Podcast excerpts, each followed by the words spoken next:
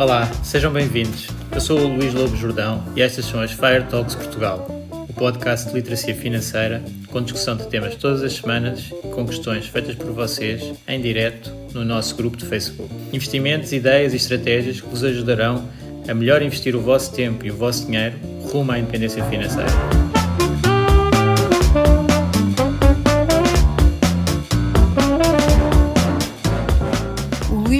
Jordão trabalha nos mercados financeiros há mais de 20 anos. É um analista financeiro certificado pelo CFA Institute, criou o maior fundo português de ações e é atualmente responsável pelos produtos Stoic na SGF. Todas as opiniões expressas pelo Luís e eventuais convidados são exclusivamente suas e não refletem a opinião da SGF ou do CFA Institute. São ideias à data de gravação e estão sujeitas a alterações. Todos os investimentos envolvem riscos. Este podcast tem um intuito meramente informativo e não deve ser tomado como base para decisões de investimento.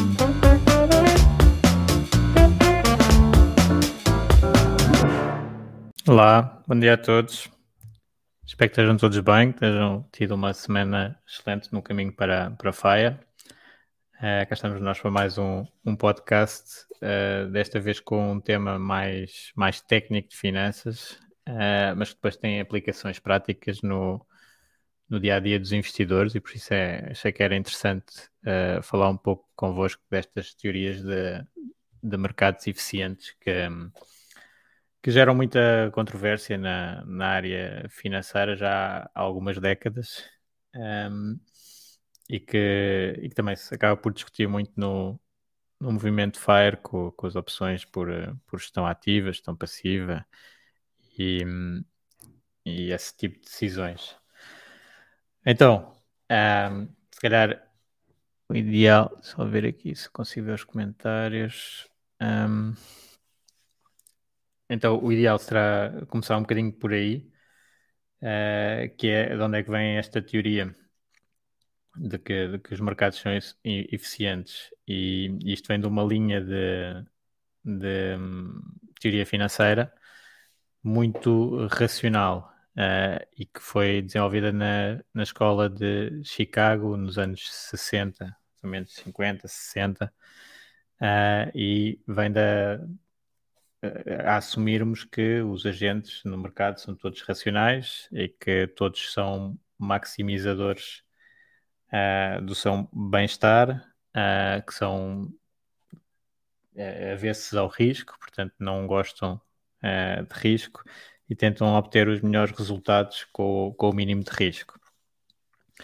Isso deu, deu origem então a vários modelos matemáticos e aqui a, a ciência económica uh, seguiu um bocadinho a tendência da, das ciências mais exatas e, portanto, com muitos modelos matemáticos e muitas fórmulas. Uh, mas aqui no, no, nos mercados eficientes, então uh, quem, quem se destaca é, é um prémio Nobel na, da economia, que é o Fama, Eugene Fama, que, que desenvolveu esta hipótese de, dos mercados serem eficientes. E então convém, uh, no fundo, colocar o, o que é que quer dizer se os mercados serem eficientes, porque, um, no fundo, esta eficiência pode querer dizer coisas diferentes para muitas pessoas. E, e aqui o que, o que, no fundo, esta teoria um, advoga é que os agentes, sendo racionais e tendo à sua disposição informação, colocam-na rapidamente no, nos preços e, portanto, o preço do, dos ativos, portanto, das ações, e, de, obrigações e etc., um, reflete quase instantaneamente toda a informação disponível. No fundo, alguns críticos desta teoria dizem que isso não, não faz muito sentido, que os preços uh, estão, sempre, estão sempre a variar e, portanto, uh, há exemplos de, de, quedas de 20% num dia nos mercados, por exemplo, o, o crash de 87, em que é impossível termos uh, os agentes a, a estar certos no dia anterior e certos outra vez com menos 20% num dia no, no mercado. E portanto os preços variar dessa maneira uh, não pode um, não pode estar correto face, face a esta teoria. Mas no fundo uh, o que a teoria diz não é tanto que os preços estão certos, é que eles incorporam uh, rapidamente a informação uh, e, uh, e os erros que podem estar nos preços não são sistemáticos, ou seja, não são sempre para o mesmo lado, são mais aleatórios. E os preços então de, dos ativos vão evoluindo com base em nova informação que é desconhecida do mercado e, portanto, acaba por ser aleatória. Uh, assim, nesta teoria, nós temos o preço sempre a ajustar para a informação disponível e a consequência é que uh, não se consegue bater o mercado. Portanto, isto é que é a, a, a conclusão que, um, que depois de mais controvérsia traz, não é? Porque há muitos agentes uh, a tentar bater o mercado e a conclusão desta um, teoria é que não, não se consegue bater o mercado, porque o, o preço está a refletir automaticamente a informação e, uh, e os erros não são sistemáticos. Um, não, não conseguindo, uh, portanto, não tendo uh, capacidade de bater o mercado, em teoria, o que acontece é que para se ter resultados melhores do que o mercado, e que, que, se consegue ver vários gestores, vários investidores a ter resultados melhores do que o mercado, esse, esse melhor resultado é atribuído, eh, no fundo, a do, dois fatores.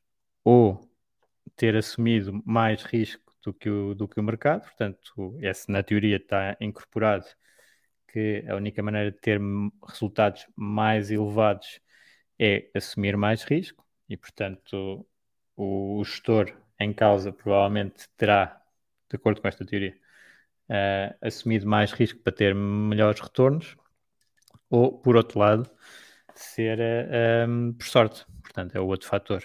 Uh, existem imensos gestores e investidores no mercado e, em média, os preços vão estar, um, estar certos, mas isso é uma média, portanto, vamos ter sempre.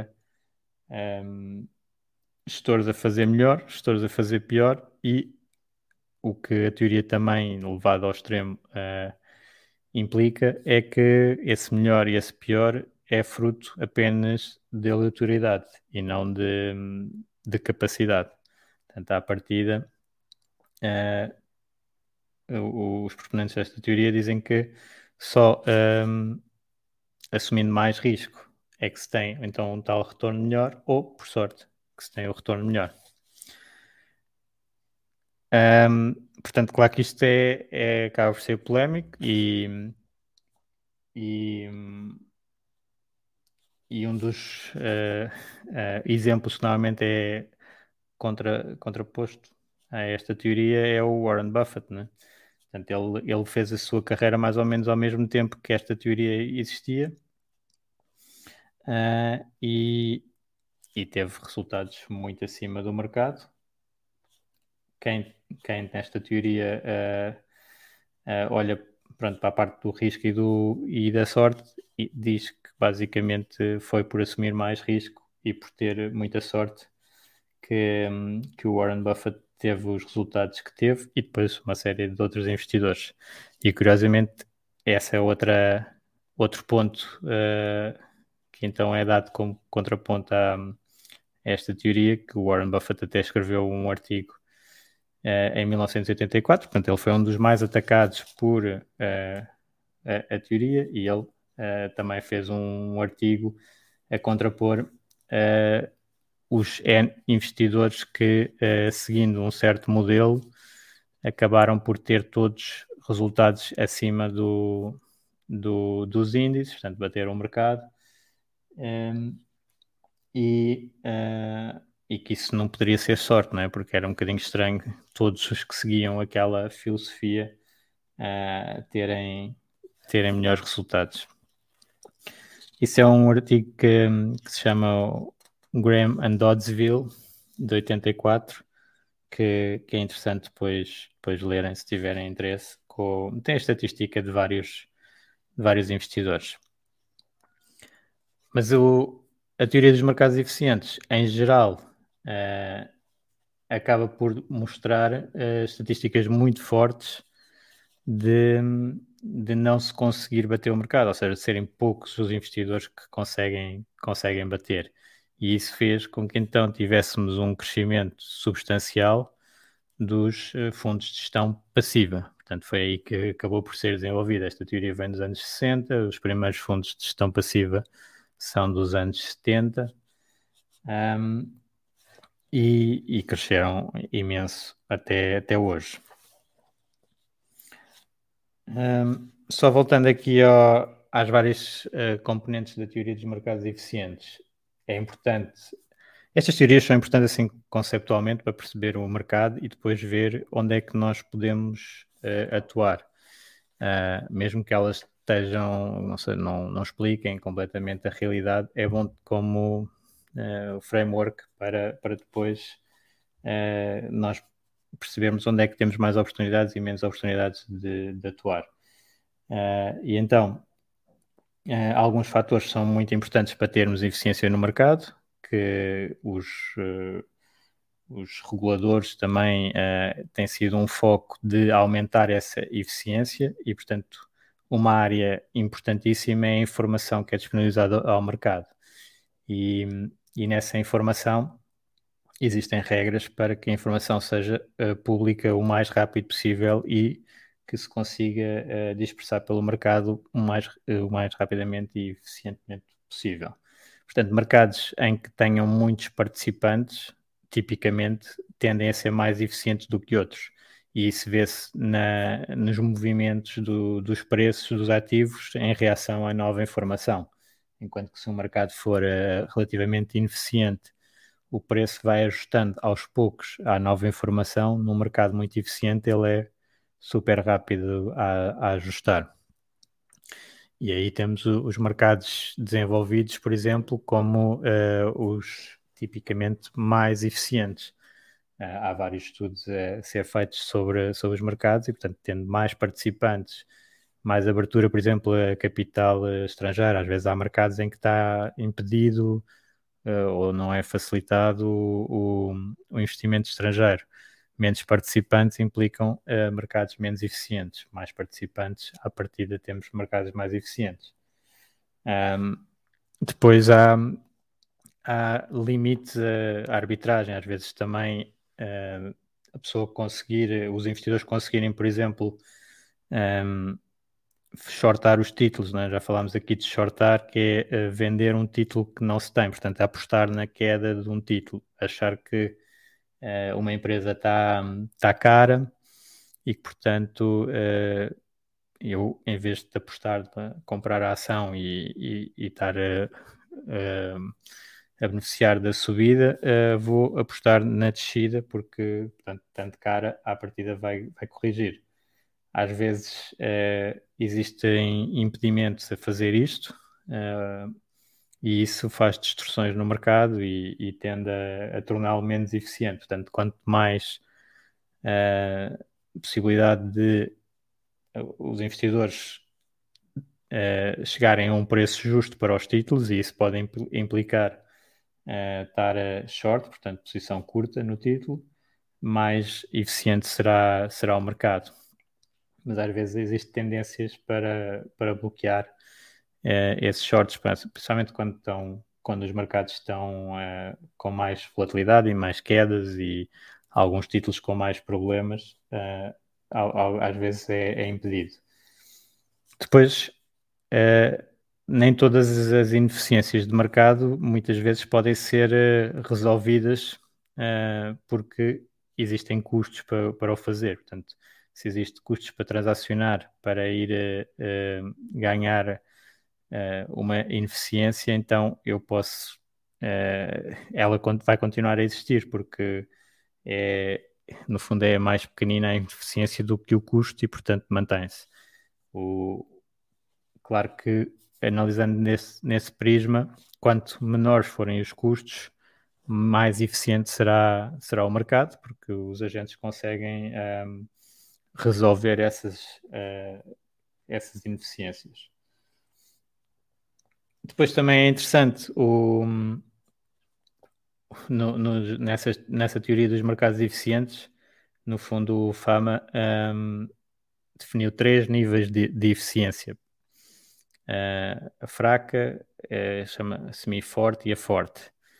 Uh, os mercados podem então seguir esses três níveis e depois foram feitos vários estudos a ver qual é que era o nível que, em que caíam a maior parte dos mercados. E, e vai desde o nível, então o fraco, que é só os dados históricos é que já estão incorporados no preço e eu não consigo retirar mais valor do, desse, desses inputs, portanto, preços históricos, a história do, dos títulos. Isto normalmente é um grande argumento contra a análise técnica, uh, embora uh, e muitos mercados então mostram que esse nível de eficiência está cumprido, ou seja, não se consegue ter mais, mais resultados. Existe uma área uh, que, que tipicamente se consegue, que é a parte de momentum, portanto ter uh, os títulos um, com uma tendência de mercado positiva no, no médio prazo, tipo um ano, uh, esses títulos tendem a ter resultados melhores uh, no futuro e o, e o oposto também. Portanto, os títulos que vão tendo resultados piores há um ano tendem a ter uh, piores resultados nos meses seguintes. E, portanto, este efeito momentum, que acaba por ser apenas de preços passados, tem-se mostrado algo persistente no, no mercado e, portanto, conseguir tirar algum uh, resultado extra. Portanto, neste caso, abater o mercado sem ser um aumento de, de risco. Claro que tem custos de transação, efeito momentum tem custos de transação bastante altos, mas existem estratégias, até próprios uh, eh, ETFs, que seguem uma, uma linha de momentum. E, portanto, é uma das uh, anomalias. Agora, nesta coisa da teoria dos mercados eficientes, um, temos uh, depois o conceito de anomalia, que é algo que vai contra a teoria e que mostra uh, retornos acima do esperado, face ao que diria a, a teoria, que é não se consegue, não é? Tipo, não, só aumentando o risco é que se consegue mais retorno, e estas anomalias vão mostrando que é, em muitas situações, mesmo não aumentando o, o risco, consegue-se um retorno extra. Ou conseguiu-se no passado. Portanto, é, é, depois é uma questão também controversa se vai continuar para a frente ou não, mas analisando para trás, isso, isso foi, foi um facto. Ou seja, esse tipo de estratégias gerou uma anomalia que deu um, um resultado acima do, do esperado e o, portanto, Warren Buffett, as estratégias do Buffett acabam por se incluir dentro dessa dentro de, das anomalias. Mas aqui na, na parte mais uh, de eficiência fraca do mercado temos então alguns efeitos de calendário também, só porque, por exemplo, o efeito de janeiro, ou agora está mais efeito de Pai Natal, uh, tem, tem tido resultados extra e o calendário, em princípio, não tem uma análise de risco. Um, e, o, e o efeito momentum também, pronto. Depois, uh, a semi-forte, a eficiência semi-forte, é que toda a informação pública uh, está colocada nos preços e eu não ganho nada em termos de uh, fazer uma análise fundamental do, dos títulos, não, não conseguiria bater o mercado com base nisso, porque todos os, os, os agentes estão a fazê-lo e conseguem então uh, colocar toda a informação nos preços muito rapidamente, não permitindo então uh, a ninguém, no fundo, beneficiar disso. Este tipo de eficiência de, de mercado, portanto, a semi-forte, um, eh, tem sido estudado que na, na maior parte dos países desenvolvidos acontece isso, portanto, com poucas restrições a, ao trading e com informação disponibilizada rapidamente e muitos analistas uh, no mercado, mostra-se que é muito, muito difícil uh, bater uh, o mercado quando ajustado então do, do risco. Claro que aqui também há a definição de risco que não é uh, 100% fácil de, de, de colocar, mas o que se mostra é que existe essa dificuldade.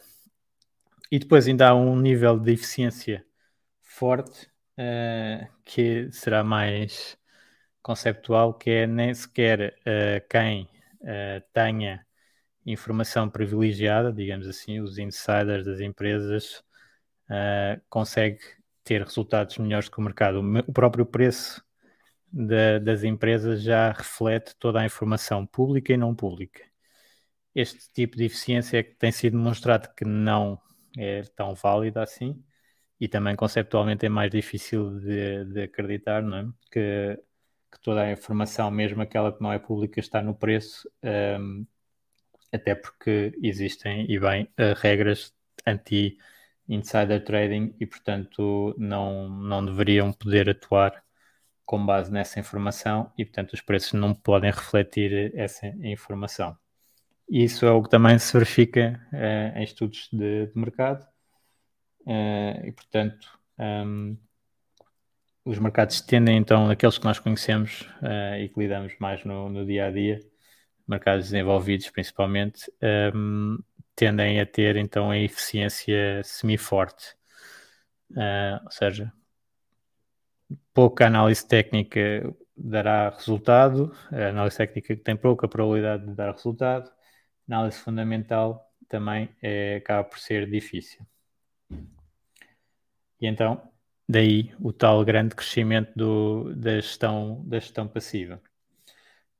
Mas como, como eu estava a dizer, uh, para estes resultados uh, foi, foram identificadas muitas anomalias e mesmo na análise fundamental. Portanto, já falámos na do momento, depois na análise mais fundamental no passado um, foi detectado uma que até entretanto já se viu que não terá desaparecido, que é do tamanho, portanto, empresas mais pequenas terem uh, melhores resultados ajustados do, do risco, empresas maiores não têm não teve grande persistência, portanto, foi um um tópico falado há, um, há uns anos e depois desapareceu. Uh, o próprio valor, que é muito atribuído ao, ao, Warren Buffett, ao Benjamin Graham, que era o professor do Buffett, e a, e a ele, ao Buffett e a, e a vários outros, um, também foi uh, uma anomalia, digamos assim, esse uh, mais longo prazo com a escolha de empresas com preços mais baixos, portanto, mais baratas que o mercado, a ter resultados acima do que seria esperado pelo, pelos vários modelos. Uh, e depois então houve várias, uh, várias outras anomalias, de até uma da, da baixa volatilidade, portanto, de fazer portfólios com pouco risco tendiam e tendem um, a ter uh, resultados ou tão bons com o mercado, com menos risco, ou uh, melhores do que o mercado, com o mesmo risco. Portanto, assim, uma, uh, um retorno extra que não, não seria explicado por ele, pelos modelos. Um, depois até a própria qualidade, portanto, empresas de melhor qualidade terem melhores resultados. Uh, e até uh, até uh, foi, foi feito um, um estudo multifator que, engraçado que era um, pegar no que é que o Warren Buffett outra vez fez, chama-se uh, Buffett's Alpha, e uh, decompor em vários fatores e ver se utilizando esses fatores tinha tido o resultado do Warren Buffett e portanto tornando o alfa, ou seja, o que ele bateu o mercado uh, uh, zero. Portanto, como o, resultado do Warren Buffett explicado por fatores. E, e é possível com lá está, empresas de melhor qualidade, com baratas, com alguma alavancagem. Uh, só que, claro, isso é feito a posteriori e ele fez antes. E o que acontece também que, que não, no fundo, não bate muito certo aqui com a teoria dos mercados eficientes é que um, mesmo as pessoas que uh, olham para estes estudos como um, explicando que aquele investidor não teria alfa e que seria uma gestão passiva bastaria, depois fazem uma gestão passiva não utilizando estes fatores, portanto seguem só o market cap, que é o mais básico, digamos assim, de, de seguir de um índice. É o índice com as empresas pelo tamanho das, das empresas e não tem as características das empresas incluídas. E, portanto, acaba por ser uma escolha, um, como é dizer, uh, algo ineficiente face a, aos vários fatores que, entretanto, já foram descobertos e que são utilizados. Portanto, uh, os fatores estão um bocadinho no meio entre a gestão ativa e a gestão passiva. Há quem considere de um lado e quem considere do outro. Um, mas, no fundo, uh, com esses mecanismos, tipicamente consegue-se ter um resultado melhor do que o mercado, quer seja ao ter um, um resultado melhor para o mesmo risco, quer seja ter uh, menos risco para um resultado igual. Uh, e isso leva-me a outro ponto interessante que também é daqui da, das controvérsias que, que se fala dos mercados eficientes e do Warren Buffett novamente, uh, que é olhar para, para os últimos anos da, da Berkshire e, e dizer que tem feito pior do que o S&P, ou também, nesse, saindo um bocadinho do Warren Buffett já agora, indo para os hedge fund managers, né, os, os índices de hedge funds terem feito pior do que o S&P, uh, que é uma análise que está incorreta ao nível do risco, não é? Portanto, só se tivéssemos a Berkshire ou os hedge funds com o mesmo risco que o S&P é que faria sentido comparar a rentabilidade uh, e dizer o que é que bateu o quê. Porque se basta ter, por exemplo, um fundo que é duas vezes o S&P, eu já estou a bater o S&P nos anos de subida, como é óbvio, que têm tem sido os últimos, uh, e não, não tenho alfa, não é? Então, é só risco, o dobro do risco, o dobro do retorno, pronto, assumindo que não há custos lá no meio. Uh, aqui o, a Berkshire efetivamente tem feito uh, pior do que o S&P nos últimos anos, mas tem uh, cerca de 30% da Berkshire é cash, é liquidez, portanto é como se tivesse só ele faz, só fazer perto do índice já no fundo acaba por ser em grande parte bater o índice porque uh, está com 30% menos de risco uh, e isso é, é, significativo. Claro que há aqui outras questões com a Berkshire, com a dimensão que tem, já é quase um índice, já é quase como o S&P, é, é grande demais para até ter resultados acima. Uh, mas, efetivamente, até se ajustarmos do risco de acordo com, com todo o nível de liquidez que está na, na empresa, um, acaba por ser uh, até um, um, resultado bem, bem forte. Claro que desde o início da Berkshire aí os números são mais fáceis de, de, de olhar, porque o resultado da, da Berkshire é de 20% ao ano e do S&P é de 10%, portanto é o dobro. Uh, depois teria que se analisar o risco para ver se, se bateu ou não bateu, é ajustado do, do risco, claro. Um, está aqui uma pergunta que eu vou tentar pôr.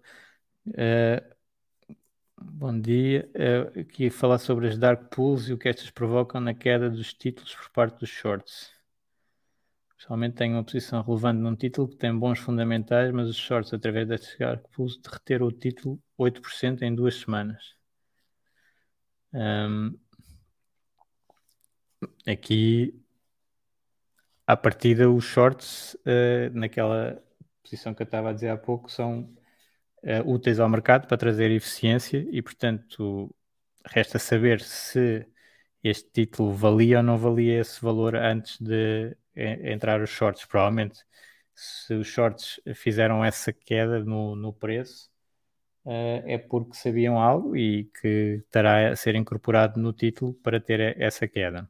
Que também é importante entendermos de, de eficiência até do, que, é do nosso posicionamento, um, ehm, de ver que interessa muito o prazo para o qual nós estamos a olhar e os mercados até podem ser eficientes, portanto, incorporar a informação rapidamente no preço no curto prazo e depois fazer grandes erros uh, no, no, longo prazo. Portanto, é o foco do mercado, e aí é que nós, como investidores particulares, se calhar uh, conseguimos ter uh, mais com esta postura uh, conseguimos ter maiores resultados, é que uh, podemos, se calhar, ignorar ruído de mercado de curto prazo que uh, nos vai beneficiar no longo prazo. Claro quando nós estamos a ver a eficiência de mercado a funcionar e os preços a evoluir, um, ehm, se nós estamos a medir contra o preço que existe na realidade, uh, então se calhar vai sempre tender para a eficiência, porque esse preço está é o, que é objetivamente definido, e depois, no longo prazo, uh, vamos ter os resultados uh, positivos ou negativos da nossa diferenciação face ao mercado. Mas isso vai demorar algum tempo e, portanto, é, difícil de medir, no fundo, esta, esta eficiência. E isso é um dos principais problemas entre aqui a, esta teoria uh, e a prática. É? Portanto, o que, o que ela ajuda é para criar um, uma, uma ideia do que é que pode acontecer. Portanto, uh, nós temos, estarmos cientes que se nós estivermos a jogar o jogo da informação, da, da incorporação do, da informação nos preços dos ativos, então se calhar vai ser muito difícil, porque existem muitos players a ter esse jogo da informação. Se nós estivermos a jogar o jogo do comportamento, por exemplo, também há da, o tratamento da informação, portanto, há a reação da informação pura e dura, uh, termos acesso mais rápido à informação, isso já desde até lá de, havia a batalha de, de, Waterloo em que os pomos chegaram mais cedo uh, uh, e, e, isso permitiu transacionar na bolsa antes e ter esse, essa vantagem informativa. Isso agora basicamente não acontece, não é? toda, toda a gente tem informação muito rápida. Depois há o tratamento da informação, se eu tiver modelos melhores, se eu conseguir uh, usar a informação realmente relevante, tiver um bocadinho à frente em termos de tratamento de informação, posso ter melhores resultados. E depois há o, o comportamento, que é eu se tiver um, um a minimizar os, os, erros comportamentais, se calhar consigo ter então melhores resultados que o mercado. E esta parte uh, acaba por ser, se calhar, a mais importante. Portanto, o, aqui a teoria dos mercados eficientes, veio um, contrapor uh, muita uh, economia comportamental ou finanças comportamentais, a mostrar que os agentes não são racionais em muitas situações e tendem a cometer erros com, com alguma regularidade para o, o mesmo lado. E isso depois dá origem à tal uh, possibilidade de explorar alguns erros. Um, como por exemplo o excesso de, de otimismo na, que, que, nós vemos com, com grande frequência uh, nas empresas assim que estão a aparecer. Uh, os investidores tendem a, a colocar uh, muito otimismo no, nos preços e, portanto, tendem a ficar caras e depois a corrigir, reverter para a média. Isso nós vimos, por exemplo, até o ano passado, né? tivemos o, o Covid e uma série de empresas ligadas a a economia digital dispararam, mas muito sem, sem um racional uh, completamente correto, ou seja, muita antecipação de lucros futuros que depois tendem a não se materializar à velocidade que, que o mercado exige e que já tem nas expectativas, e depois os títulos caem. Portanto, tivemos agora estas quedas uh, muito fortes no, no ano passado desse tipo de de investimentos, isso é algo recorrente no, no mercado. Portanto, é da, da, psicologia humana e uma das maneiras de nós conseguirmos ter melhores resultados é, é essa. E depois, uh, por acaso também tenho aqui umas notas de um, ehm, áreas em que eu vejo alguma uh, irracionalidade em, em, Portugal, por exemplo, que se pode dizer que não é uh, de mercados eficientes, é a desconsideração dos impostos. Isso eu costumo falar convosco disso, que é de, dos instrumentos uh, que se consegue fazer, uh, por exemplo, em Portugal, com os PPRs, com os seguros unit-linked, etc., ter uh, impostos muito abaixo de outros ativos e as pessoas tendem a desconsiderar, porque nos gráficos não aparece isso, só depois quando pagarem os impostos é que vai é que vão ficar mais alerta, ou até anomalias em termos de da, informação, de, uh, do tratamento de informação, por exemplo, não adequar a informação internacional às situações particulares do, do mercado português, isso acaba por ser um, um erro de análise que é normal, mas que não, não deixa de prejudicar uh, os investidores uh, em Portugal. Uh, e depois temos que as coisas, a inércia no mercado é, é substancial e até as pessoas perceberem o, o que como é que podem melhorar a sua situação demora muito tempo. E nós vemos que em Portugal temos uh, vários, várias centenas de bilhões uh, parados em depósitos a prazo e, um, e em certificados uh, um, em capitais garantidos, etc., com taxas zero e uh, acaba por ser irracional, de acordo com os modelos, não investir este, este capital em ativos com um pouco mais de risco e crescimento de longo prazo para muitas pessoas que têm um horizonte temporal de longo prazo para, para os seus investimentos. Portanto, isso é uma mega irracionalidade do mercado que, um,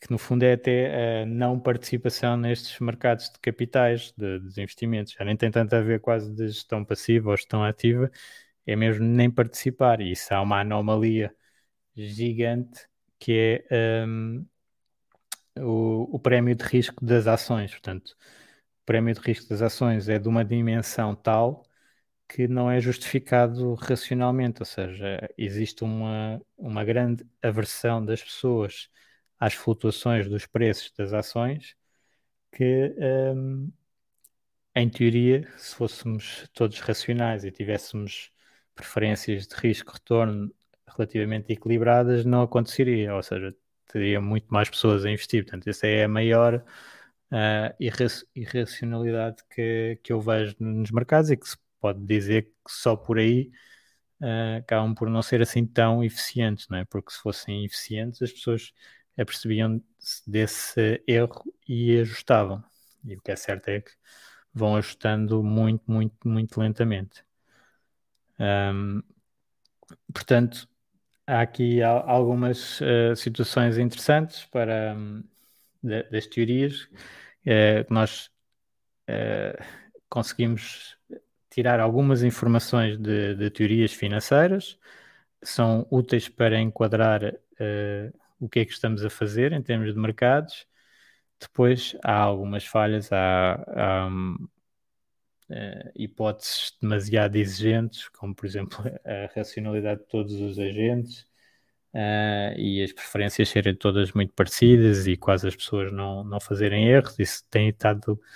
Um, depois de, destas teorias mais assim do lado racional e eficiente do mercado terem dominado século XX, pronto, segunda metade do século XX, entretanto, uh, tem-se estado a, a, crescer mais no lado da economia e das finanças comportamentais, que mostram então uh, alguns erros sistemáticos do, dos investidores e que acabam por, uh, por se conseguir utilizar alguns mecanismos para, para se fazer estratégias que tirem partido disso. Uh, isso normalmente é na área mais uh, quantitativa, mais sistemática do, dos investimentos, porque nós todos individualmente, quer sejam profissionais ou amadores, temos uh, erros de comportamento que nem, nem nos apercebemos. Por isso é que eu sou tão fã de, de regras nesta, nesta área.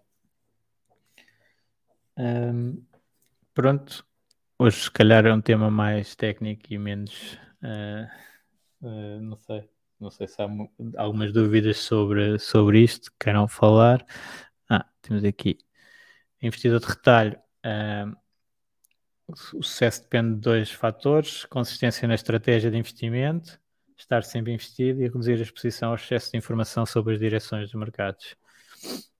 Sim, aqui, se nós, como, como investidores de, de retalho e mesmo os profissionais, eu diria que tinham bastante a ganhar em não estar tão ligados ao, ao Newsflow, mas pronto, claramente também uh, há aqui um ponto importante que é uh, há muita controvérsia nisto dos mercados eficientes e bate o mercado, não bate o mercado, mas o que é certo é que ambos os lados beneficiam do outro lado, digamos assim.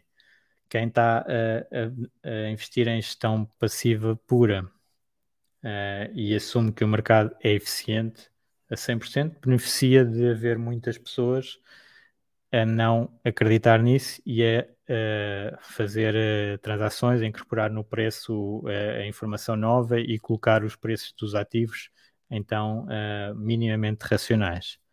Portanto, estão a beneficiar disso.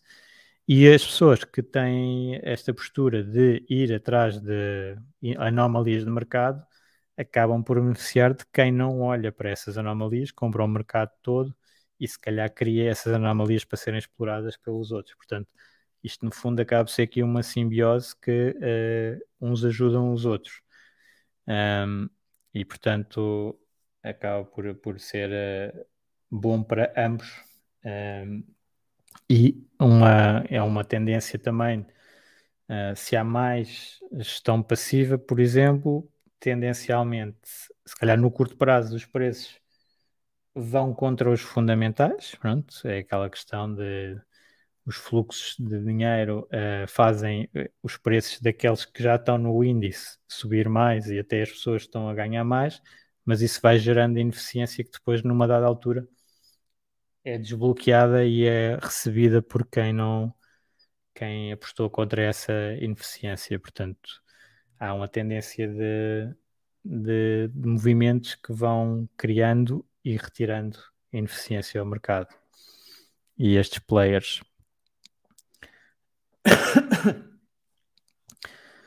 nós investidores na baixa volatilidade, qual o índice beta que utilizam? Ah, isso depois há, há várias, uh, várias maneiras de, de apostar na baixa volatilidade, uh, quer seja feito diretamente, com, aqui no, na parte de retalho normalmente será com, com ETFs, uh, e pode ser dentro dos multifatores, em que um dos fatores é a baixa volatilidade e equilibra também com os outros, ou há também ETFs mesmo só específicos de, de baixa volatilidade. Portanto, isso depois é, é pesquisar o que se ajusta melhor. Um, por acaso também havia aqui umas questões que eu gostava de ver uh, antes do deste evento que era uh, portanto, o Luís diz que a nossa ineficiência como investidores em particular e talvez como tudo no geral seria o grande segredo dos mercados eficientes ou seja, seria preciso reconhecer a força e a presença das contingências nas nossas vidas, em particular na condução dos investimentos. Isso implica reconhecer também que não há receita fiável no sentido de uma gestão ativa, mesmo pensando em Warren Buffett e outros que, uh, mais do que exemplos, que contestem a teoria, são exceções que confirmam a regra, ou seja, a teoria. Pronto, aqui é esta questão de, do Warren Buffett, já falámos um pouco, uh, e e claramente, uh, em termos de números totais, a percentagem é para mercados eficientes, ou seja, quem quer dizer mercados eficientes implicam não se conseguir bater o mercado, à partida temos, uh, nos períodos mais longos, só 10%, 20% dos investidores a bater. Mas depois, e isso pode dizer, e muitas pessoas ficam por aí, ou seja, dizem assim, eu em média vou estar melhor com uma gestão passiva do que com uma gestão ativa. E isso tirando estes efeitos de impostos que existem, por exemplo, em Portugal, é verdade. Uh, mas também há quem depois pega, então, mas o que é que aqueles 10% ou aqueles 20% fazem diferente? E deixa-me tentar decompor o que, é que, o que é que está ali feito para eu também fazer. E isso depois depende também do, do grau de, de envolvimento com, com estas questões dos mercados. Se eu tiver tempo, se tiver disponibilidade, se tiver interesse em fazer isso, se calhar vale a pena, vale a pena fazer, porque pronto, nós sabemos da parte de juro composto como uh, mesmo que seja 1 ou 2 ou 3% acima todos os anos, quanto é que isso representa ao longo de décadas. Uh, não é preciso sermos todos o Warren Buffett e bater por 10% uh, eh, para já ter resultados simpáticos de, de fazer essa, essa investigação extra. Um, depois há aqui a parte de, o Urbano diz que por causa do acesso às ferramentas de análise, o investidor comum não tem, portanto, se faz sentido para o investidor comum uh, porque as informações que são disponibilizadas são refletidas diretamente na cotação. Aqui é a parte do tratamento da informação, como é óbvio, nós também vamos ter noção de onde é que nós estamos nesse espectro. Ou seja, nós até podemos ter acesso a informação muito rapidamente, mas enquanto uh, alguns investidores têm sistemas para uh, avaliar as empresas rapidamente e definir os preços, se calhar outros investidores não têm, portanto estão a perder aí. Portanto, há sempre um, um jogo entre a rapidez da informação, o tratamento da informação e, o, e a parte comportamental, porque eu também posso ter, uh, ser, ter muito acesso à informação, saber tratar muito bem a informação e depois ter um comportamento péssimo que me faz perder o, esse ganho extra que podia, podia estar a ter. Um, e a Angela também fala aqui na teoria, é composto por investidores racionais e informações corretas, o que, se eu ver, não é correto. Uh, investir ativamente seria mais lucrativo do que o investimento passivo. No entanto, a realidade portuguesa não me leva a essa abordagem, pois, dadas as vantagens dos produtos com PPR e as restrições a nível de acesso a ações, contrariamente à realidade americana, faz-me uma adepta da abordagem passiva. Minha interpretação é correta?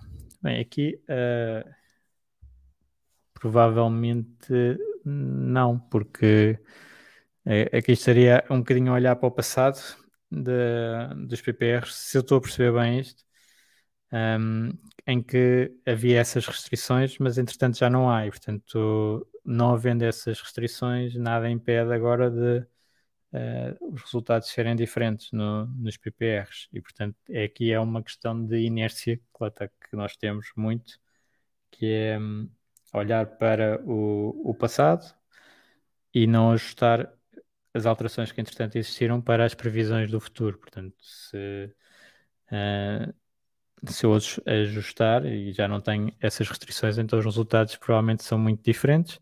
E depois há a parte uh, que também já temos falado aqui de análise de risco, né? análise de, de retorno de risco. Portanto, eu só estou, só posso comparar uh, ativos com risco similar. E se calhar antes não podia, agora já posso. Ok. Então. Agora aqui uma pancada. Ok, então uh, hoje falámos da, da, teoria dos mercados eficientes, que é uma teoria que é bastante controversa na, na área financeira.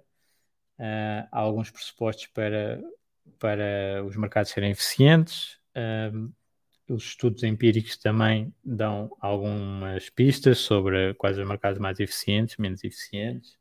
Uh, e a nossa postura como investidores deve refletir isto, pelo menos o enquadramento, tentar perceber onde é que nós podemos ter vantagem e onde é que podemos, onde é que não temos vantagem e, uh, e aplicar então para termos os melhores resultados possíveis. Se calhar aquilo que eu, que eu disse há pouco de a maior ineficiência do mercado neste momento que eu vejo em Portugal até é a não participação no, no mercado, portanto é estar fora e, uh, e existem um, retornos, mesmo que seja um prémio de risco, portanto existe algum risco em investir nos mercados, mas esse risco é largamente tem sido largamente compensado uh, e o que faz menos sentido é, uh, é, o, as pessoas estarem fora do, do mercado, uh, perder rendimento numa base anual para, para a inflação.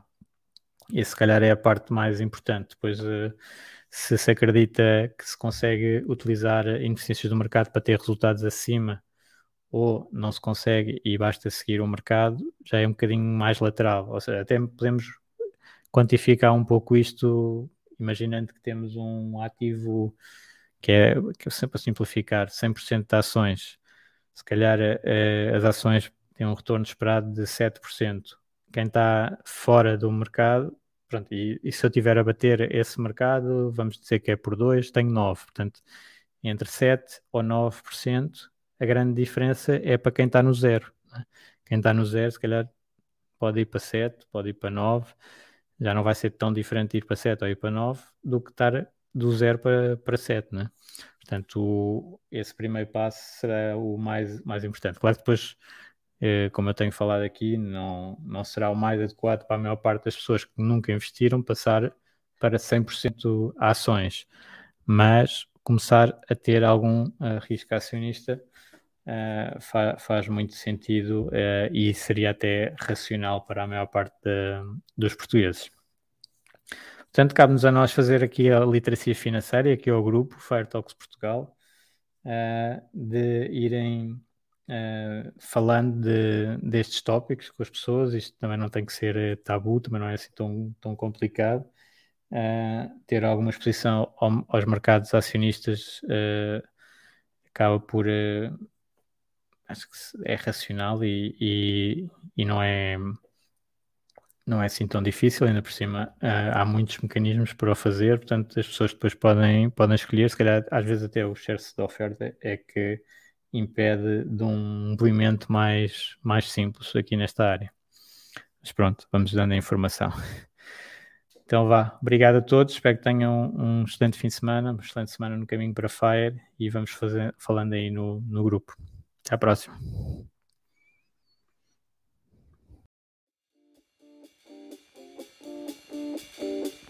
Obrigado por ouvires. Junta-te à discussão através do grupo Fire Talks Portugal no Facebook e não te esqueças de ver a descrição onde poderás encontrar mais informações.